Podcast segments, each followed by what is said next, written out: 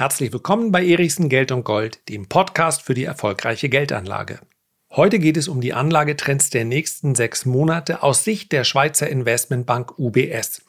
Das hier wird eine Podcast-Folge für Fortgeschrittene, so möchte ich es mal formulieren. Hin und wieder spreche ich ja auch über Branchen und dann nenne ich ein oder zwei Aktien, die diese Branche vertreten. Auch das sind dann keine Anlageempfehlungen, sondern vielmehr ist es der Vorschlag, sich mit diesen Unternehmen mal zu beschäftigen. Heute ist das etwas anderes. Wir sprechen über einige Sektoren, die aus Sicht der UBS interessant sind und ich werde dann genau die Aktien vorlesen, die auch die UBS nennt, stellvertretend für diese Branche. Es werden also nicht ein oder zwei Unternehmen sein, auf die wir schauen, sondern letztlich 30 oder 40 oder mehr Unternehmen. Und auch hier geht es natürlich nicht um eine Anlageempfehlung. Den einen oder anderen Namen werdet ihr vielleicht noch nie gehört haben und euch denken, da schaue ich doch mal nach. Aber solche Studien sind auch seitens der Bank, die sie veröffentlicht, nicht gedacht als jetzt diese Aktien kaufen, alle in sechs Monaten wieder verkaufen, wird schon irgendwie gut gehen, sondern mehr um einen Fokus zu legen, ein Augenmerk auf diese Sektoren und zu sagen, schaut euch mal an, was in den nächsten Wochen passiert. Das sind die Branchen, die interessant sein könnten. Ich sagte es ja, eher eine Podcast-Folge für Fortgeschrittene. Gerade deshalb werde ich aber versuchen, sie so kompakt wie möglich zu gestalten. Zuerst eine ganz kurze Ankündigung. In dieser Woche gibt es nur eine Podcast-Folge, nämlich die, die ihr gerade hört. Und dann kommt die große Podcast-Pause. Zumindest bei mir auf dem Kanal. Sie dauert ziemlich genau eine Woche, denn ich nehme diese Folge jetzt am Sonntag für euch auf. Das heißt also, eine Folge fällt aus und nächste Woche geht's wieder weiter. So, das kennen wir auf anderen Kanälen schlimmer und von daher bitte ich um Verständnis. Es war einfach an der Zeit. Ich habe in den letzten Wochen gemerkt, sobald ich mal 15 Minuten keine Frage beantwortet habe, mal nicht aufs Smartphone geschaut oder in den Laptop geblickt habe, da hatte ich das Gefühl, irgendwas verpasst du gerade, du bist nicht mehr am Puls der Zeit. Und wenn es soweit ist, dann weiß ich, Jetzt ist eine Pause angesagt. Das heißt also sowohl Smartphone als auch Notebook. Fernseher wahrscheinlich nicht, da bin ich irgendwie oldschool. Ich gucke einfach abends gerne Sport im Fernsehen zur Entspannung. Alle anderen Geräte sollen mal eine Woche ruhen, muss auch nicht durchgehend sein, es soll nicht in ein Experiment ausarten, aber mal 24 Stunden ohne wird gehen. Das eine ganze Woche lang. Ich werde euch berichten, wie sich das Ganze entwickelt hat. So, und jetzt möchte ich schauen auf eine Studie der UBS. Sie ist vom Equity Research Team, so heißt das dann.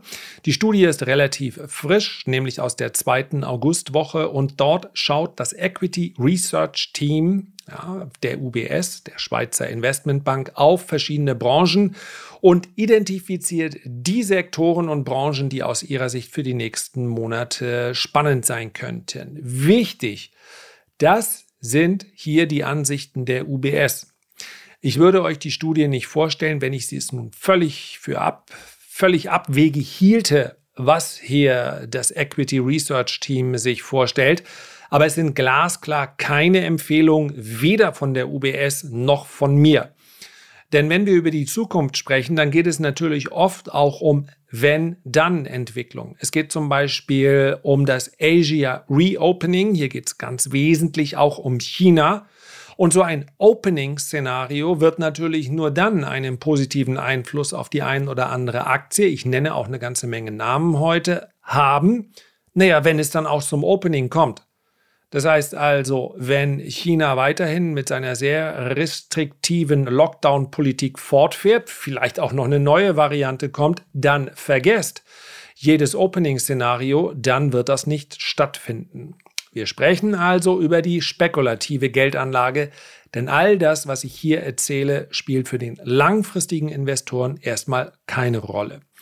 Genug der Risikohinweise. Steigen wir ein und den ersten Punkt, den die UBS hier nennt, der lautet, Fast all diese Studien sind Englisch, deswegen seht es mir nach, wenn ich manchmal ein bisschen ja, in, in, in Real-Time quasi äh, übersetze.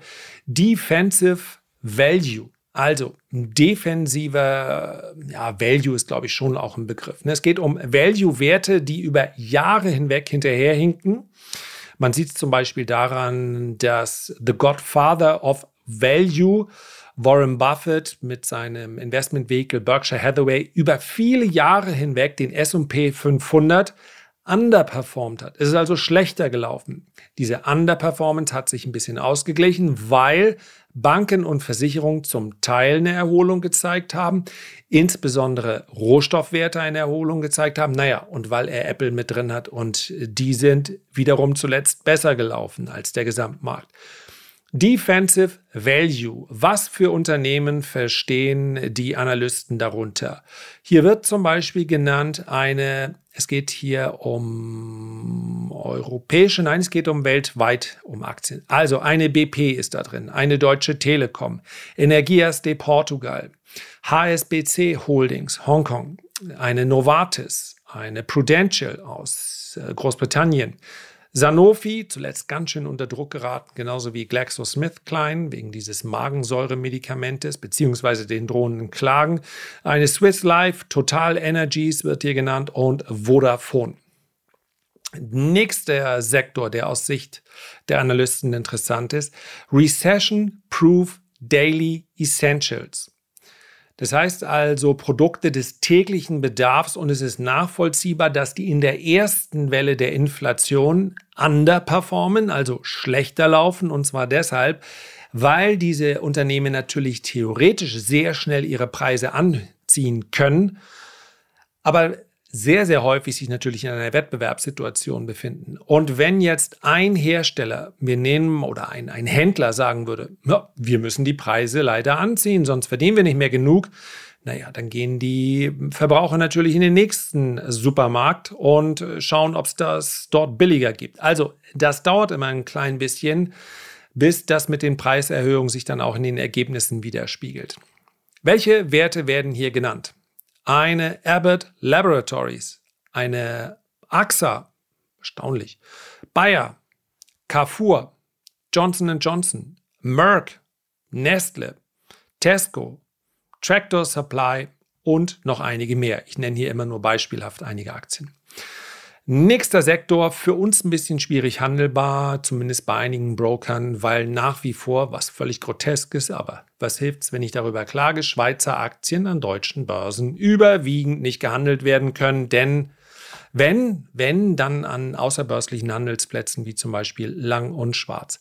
Cashflow Kings in Switzerland. Balois Holding wird hier genannt, Bucher Industries, Georg Fischer, Kühne und Nagel, Novartis hatten wir eben schon mal, eine Software One Holding, Stadler Rail, Zürich Insurance, Zürich Insurance, ja genau. Also Zürich Insurance, so heißen sie. Es gibt übrigens noch einige Schweizer Aktien mehr. Apropos, wenn ich das ganz kurz erzählen darf, ich überlege wirklich, wirklich, ich hätte ja Lust auf diese Lind und Sprüngli-Aktie. Ne? Kostet halt aktuell eine Aktie ungefähr 117.000 Euro, aber ich stelle mir das so herrlich vor, zur Jahreshauptversammlung in Zürich hinzufahren. Ich glaube, sie ist im April, zumindest dieses Jahr im April gewesen. Und dann kriegst du so einen schönen Präsentkorb mit Schokolade. Lind und Sprüngli finde ich im Übrigen interessant. Immer schon sehr, sehr teuer gewesen, aber es ist natürlich, ja, man kann sich vorstellen, was für ein Aktionärskreis solche solche Anteilsscheine im Depot hat und die verkaufen natürlich auch nicht so schnell welche. Ja, also finde ich ganz interessant den Gedanken. Wollte ich mir mal anschauen, wie wäre es eigentlich, wenn ich mich nur auf die teuersten Aktien ja in einem Rechenbeispiel konzentrieren würde. Wie haben die sich in der Krise geschlagen? Ich kann es vorwegnehmen. Allesamt relativ gut, denn die Volatilität der Privatanleger ist in diesen Aktien seltener zu sehen. Es gibt übrigens für Lind, das nur ganz nebenbei, auch Partizipationsscheine, die kosten, glaube ich, ein Zehntel des originalen Aktienkurses. Genug darüber, Schweizer Aktien. Ich hoffe, das Problem an sich wird bald mal gelöst. Ist doch völlig grotesk, dass die nicht in Deutschland handelbar sind. Also ob man beide Seiten sagen würden, dann ist es halt so. Da kann man jetzt auch nichts machen. Verrückt. Seit Jahren besteht dieses Problem. Nächste Branche. MedTech. Finde ich auch sehr interessant, weil viele Unternehmen hier in den, zumindest in einer ersten Reaktion unter Druck geraten sind. Denn wir haben natürlich hier ganz wesentlich auch Kliniken und äh, Hospitäler als diejenigen, die bestellen. So, und die haben natürlich zuerst mal auf die Kosten geschaut. Das heißt also, im Jahr 2020 gab es innerhalb weniger Monate sofort den Notstopp. Es wurde nichts mehr bestellt, weil man nicht wusste, wie man die, wie man vom Staat unterstützt wird, wie dieses Krankenhaus, das sind ja letztendlich fast überall mittlerweile äh, auch Einrichtungen, die sich messen lassen müssen an ihrem Cashflow und an ihren Ergebnissen. Ja, kann man auch drüber nachdenken, ob das so richtig sinnvoll ist. Aber es ist, wie es ist. Und die haben natürlich auch nicht gewusst, inwieweit sie Unterstützung erfahren und von daher die Reißleine gezogen. Das macht einige Aktien aus diesem Sektor auch interessant unter Bewertungsaspekten, denn grundsätzlich mal sprechen wir natürlich auch bei äh, in diesem Bereich, im Medizinbereich, über einen defensiven Bereich. Ja, denn die Nachfrage sollte weitestgehend unabhängig von Konjunktur stattfinden. Genannt werden hier eine Alcon, ebenfalls aus der Schweiz, eine Beckton Dickinson, Boston Scientific, CSL Limited, Edwards, Life Science, Encompass, Health, Medtronic, Stryker Corporation und Teleflex. Nächster Sektor, European Quality Opportunities, ja, Qualitätsgelegenheiten.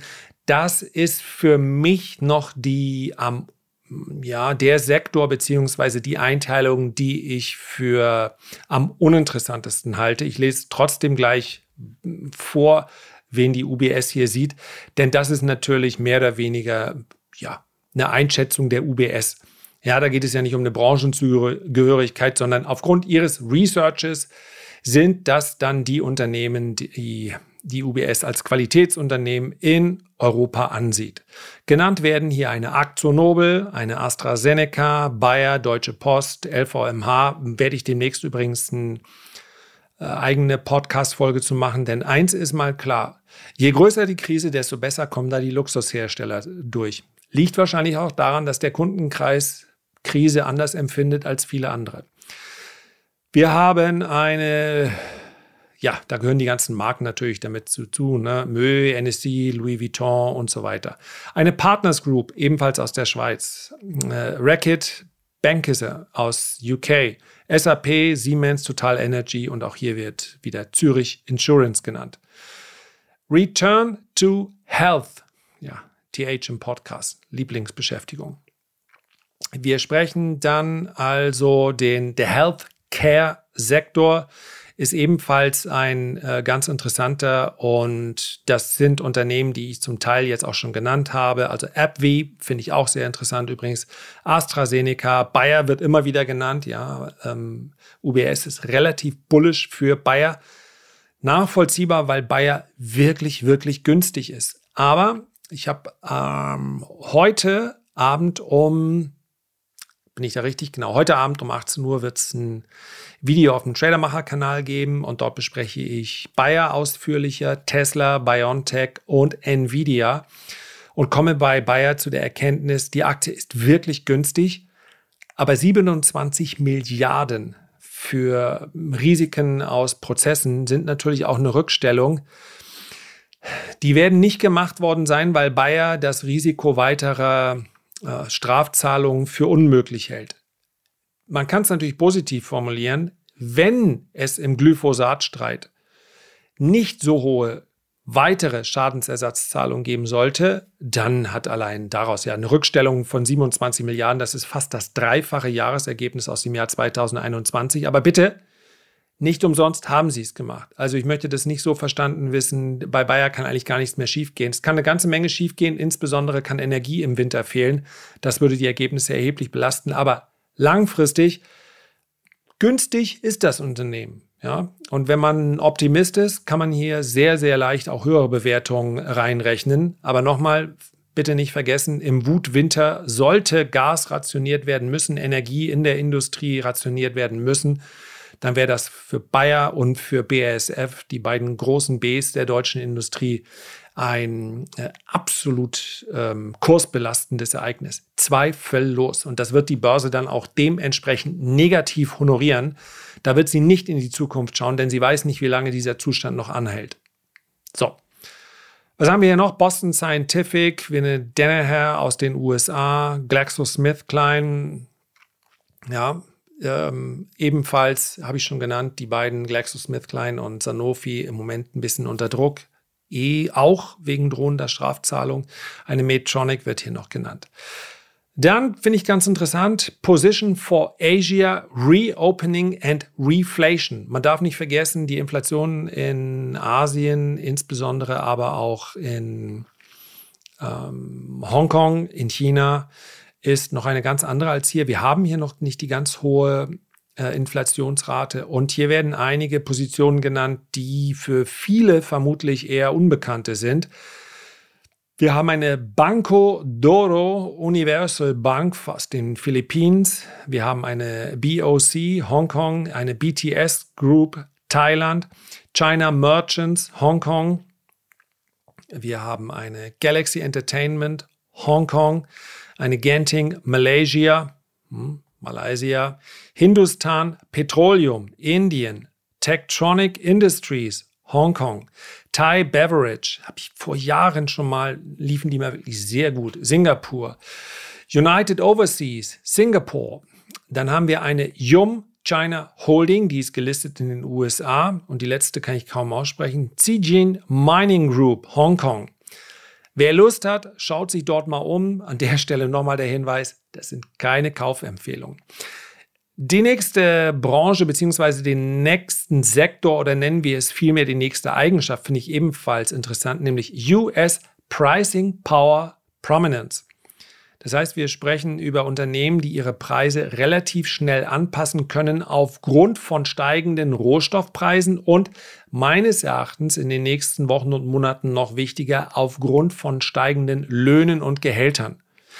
Wir werden diese Lohnpreisspirale in Europa in einem ganz erheblichen Ausmaß erleben. Das ist meines Erachtens der ganz große Faktor, der dazu führt, dass die Inflation nicht so schnell wie von vielen erhofft wieder zurückkommt. Aber auch in den USA werden wir es spüren, immer in dem Moment, wo der Anlieger liest, Fachkräftemangel, Arbeitskräftemangel, weiß er, jetzt haben diese Fachkräfte und diese Arbeitskräfte und zwar quer durch alle Gehaltsstufen, haben natürlich auch eine gewisse Verhandlungsmacht und die werden sie nutzen. Dazu kommen noch höhere Transportkosten und so weiter und so fort. Genannt werden hier als Unternehmen, die interessant sein könnten für diesen Gedanken. Alphabet, also Google, Apple, Cheniere Energy, uh, Intercontinental Exchange, wie man die da rein verortet, spielt jetzt keine Rolle. Kinder Morgan Energy, Merck, Microsoft, Nike, PepsiCo, Union Pacific, tatsächlich, ich hätte gedacht, die haben eine ganz starke Gewerkschaft. Und äh, Visa. Ganz, ganz grob kann man sagen, Software ist in solchen Phasen interessant, weil Software natürlich sehr schnell mal eben auch im Niedrigpreisbereich um 1,99 teurer werden kann. Da wird keiner sein Abo kündigen.